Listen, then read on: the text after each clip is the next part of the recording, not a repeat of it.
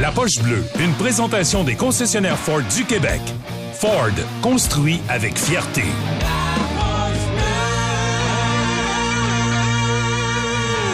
Salut Guillaume, comment ça va? Salut Jérémy, ça va très bien. Ouais, désolé de t'avoir fait patienter quelques instants, mais je me suis dit, Steph White, écoute, c'est son chum euh, Bruce Cassidy. Je me suis pense que c'était pertinent de le rentrer dans la conversation. As-tu été surpris de voir ça, toi, du côté des Bruins, qu'on congédie Cassidy comme ça?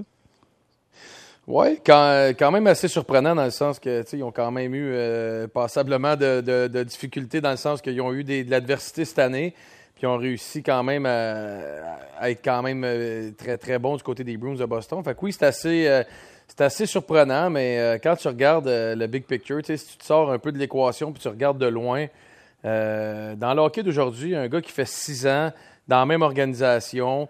Euh, surtout aussi qu'on sait le début de saison l'an prochain va être difficile avec toutes les blessures. Euh, qu'est-ce qui va arriver avec Patrice Bergeron? Vers on va s'en aller du côté des Bruins? Donc, si on veut faire un changement de, philosophie, je pense que c'était le temps. Donc, j'étais un peu entre deux. Euh, on voit, je t'entendais énumérer toutes les équipes qui ont des entraîneurs disponibles.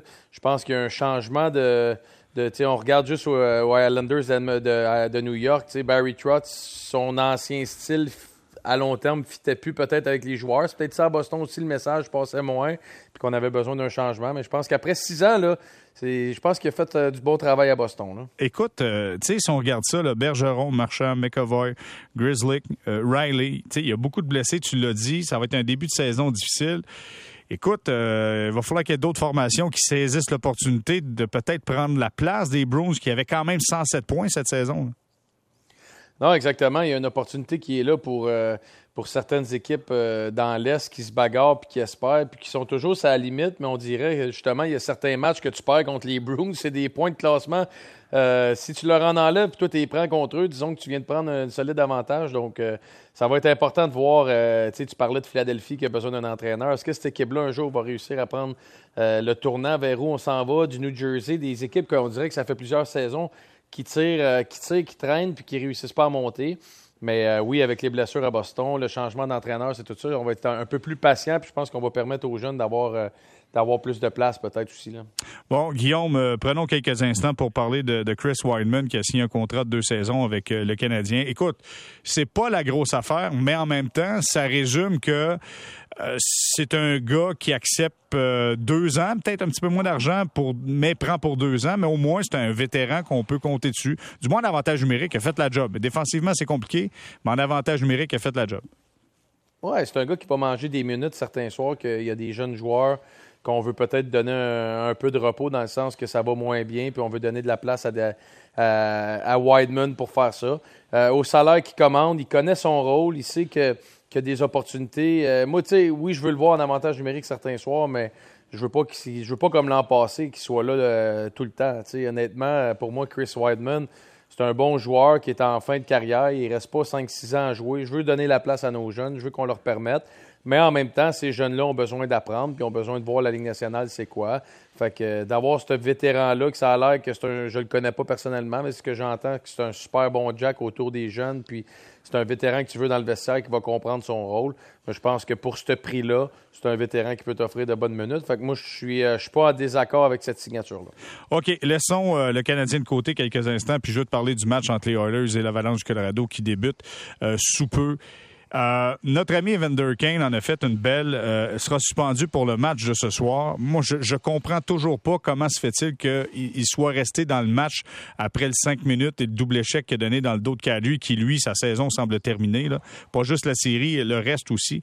Euh, c'est drôle parce qu'Alexandre Pratt aujourd'hui dans le balado sorti de zone a dit c'est Evander Kane des fois il réfléchit comme un raisin sec. J'ai l'impression que par moment il a juste pas pensé. C'était dangereux son geste sur Kadri là. Oui, c'est un gars, euh, c'est un gars intense, c'est un gars qui, euh, qui veut déranger, qui veut faire mal, puis des fois ces, ces personnes-là ben, dépassent les limites, puis euh, tu réalises ton geste après. puis au-delà de sortir Kadri, je pense que ça fait plus mal aux Oilers Edmonton ben ce soir qui sont 0-3 puis qui ont besoin de lui dans l'alignement. Fait que oui, je suis certain que, quand, il est sorti du match, il a fait Ah, qu'est-ce que j'ai fait? Il a beau, ça a beau pas être le, le gars peut-être le plus intelligent, du moins dans ce qu'on voit de l'extérieur. Fait que je suis certain que quand il s'était, chez, chez, eux puis il est revenu, il a fait Ouais, j'ai peut-être exagéré un petit peu. Mais c'est ça les séries éliminatoires, c'est ça ce type de joueurs-là qui veulent déranger, qui veulent faire mal. des fois, il y a des limites que tu passes. Puis je pense que c'est ce que c'est ce qu'Evander Kane a fait. Là. Euh, dis-moi donc, Guillaume, est-ce que c'est la fin des Oilers ce soir, selon toi?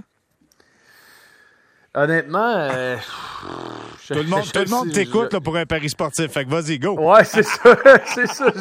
Sérieux, on dirait que je vois pas comment l'Avalanche peut perdre, mais en même temps, je me dis comment les Oilers peuvent perdre, en quatre. J'en reviens pas. Ça fait aucun sens pour moi que. Je pensais pas que les Oilers allaient battre euh, l'Avalanche Colorado, mais là, rendu en finale de conférence, gagner, balayer une série, honnêtement, ça, ça fait juste aucun sens. Là, fait qu'on L'Avalanche Colorado aurait gagné en première ronde contre Nashville en 4, puis se retrouverais à avoir battu les Oilers en 4. Je peux te dire qu'ils arrivent en finale, puis ils vont être, euh, ils seraient assez en forme comparativement peut-être aux deux équipes l'autre bord qui se donnent une chaude lutte.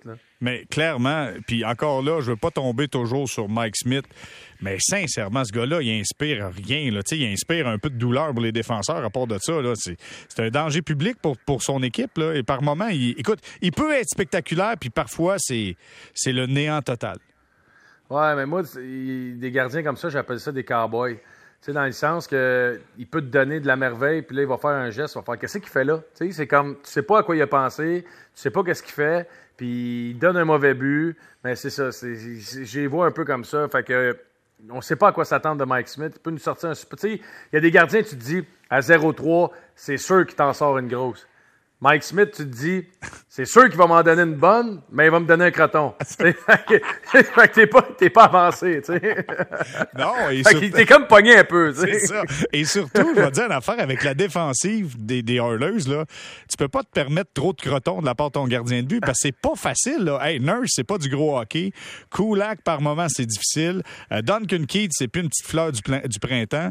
Tu sais, t'as besoin d'un gardien de but solide parce que sinon, ça va être compliqué, là. Oui, puis surtout à vitesse que l'avalanche arrive, puis euh, le talent offensif. C'est ça aussi. C'est que tu as beau vouloir dire OK, on, va couper les chances de marquer, on va, on va faire attention, mais de l'autre côté, ils sont tellement rapides, puis ils te surprennent tellement avec des jeux parfaits, puis tellement de vitesse que tu te fais surprendre pareil, même si tu fais attention. Fait que tu fais juste être ses talons, puis tu as l'air de ce que tu as l'air depuis le début de la série, puis tu es 0-3. Raconte-moi maintenant, je veux qu'on parle des Rangers contre Tampa Bay. Euh, les Rangers qui menaient 2-0 dans le match ont vu Tampa Bay revenir et gagner ce match-là. C'est-tu cliché de dire que le momentum a changé de côté ou comment tu vois l'allure du reste de cette série? Ben, je pense que, tu sais, moi, en début de série, j'avais pris pour euh, le Lightning, puis je me disais, les Rangers, c'est la seule équipe physiquement, je trouvais qui pouvait peut-être leur donner du fil à retordre au niveau de, l'implication des Ryan Reeves, le quatrième trio, le trio des jeunes des Rangers qui fait le travail. Euh, mais mais tu sais, si on est très honnête, les Rangers ont gagné deux matchs parce que le Lightning n'a pas joué. Là. Euh, on s'entend pour dire, là, le Lightning n'a pas joué des matchs de finale de conférence dans les deux premiers matchs à, euh, à New York. Là. On essayait de la dentelle. C'est comme si on, avait pensé que cette série-là allait être facile parce que c'était peut-être pas la meilleure équipe ou est ce qu'on s'attendait. Mais les Rangers sont solides, ils patinent, sont jeunes.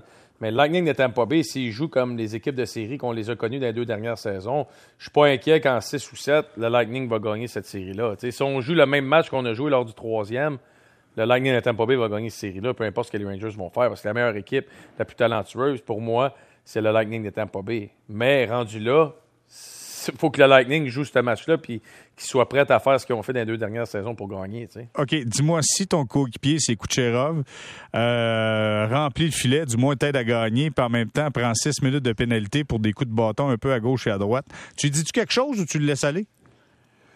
Euh, tu, euh, moi, je dis rien, non. Ah non, tu aller. j'ai dit, gars, à toi deux minutes, c'est un point. on fait un deal. Mais le gars est tellement talentueux, puis ce gars-là peut tellement changer le cours d'un match, puis il est tellement important, mais je pense que c'est la job peut-être des Victor Edmond, puis des Vasilevski de ce monde, des Stamkos, d'aller le voir et dire il y a des pénalités que tu peux prendre qui sont bonnes, mais des pénalités de coups de bâton, des pénalités comme ça, c'est pas mal inutile dans le game qu'on est en ce moment, puis où, qu'on est situé dans la série aussi. Je suis certain que l'entraîneur puis certains vétérans y ont dit.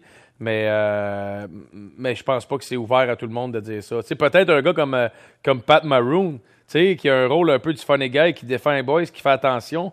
Peut-être que lui, c'est un gars intéressant pour aller avoir une conversation avec, euh, avec un, coup de Kuchera pour, pour y parler, tu sais. Fait que c'est, ça, va être intéressant de voir, mais tu sais, tu peux pas, tu peux pas être dans le bas des punitions quand tu es le un des meilleurs joueurs comme ça. non, mais en plus, à un moment donné, il a pogné un 4 minutes, bâton élevé. Euh, je vais dire une chose, une chance que les Rangers n'ont pas marqué sa séquence parce que sinon, le vent tourne, puis c'est sa responsabilité, là. Le gars, fais, ah attention à ton bâton, il met ça en dessous du nez du gars, puis, hey, un moment donné, il était rendu sur une séquence après le sifflet, un coup de bâton à un joueur, un coup de bâton à Chesterkin, ça arrêtait plus. C'était le massacre à, la hache, oui, oui. Mais tu sais, ça, ça démontre que euh, mentalement, peut-être qu'il y a certains points où qu'il veut en faire plus.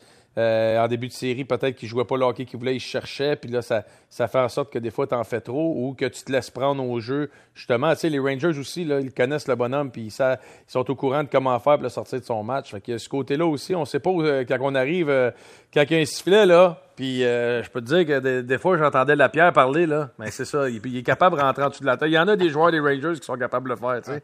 c'est sûr, c'est sûr. Fait que lui, il se venge, sort la hache, puis schlang, schlang, c'est les chevilles. Merci, ouais, bonsoir. OK. ouais, c'est ça. C'est peut-être pas la bonne façon, mais gars. c'est sa façon de. Ouais, c'est ça. Mais en autant qu'il continue sa production offensive, c'est toujours la meilleure des choses. Guillaume, on te retient pas plus longtemps. Je te dis un gros merci d'avoir été avec nous ce soir. Salut, mon cher. Bye bye. Merci, au revoir. C'était Guillaume Latendresse qui nous parlait, entre autres, du congédiement de Butch Cassidy. Euh, si c'est Bruce, mais le, son surnom, c'est Butch. Pourquoi je dis ça? Parce que Stéphane White était en début d'émission et nous parlait de Butch Cassidy. Donc, c'est Bruce Cassidy qui est congédié du côté des Bruins de Boston. Et en plus, euh, écoute, c'est six saisons gagnantes avec les Bruins. Et euh, ça devient... c'est un grand point d'interrogation ce qui va arriver avec les Bruins la prochaine saison. Ça arrête quelques instants pour retour. Je fais un résumé complet de ce qui se passe présentement dans le monde du sport.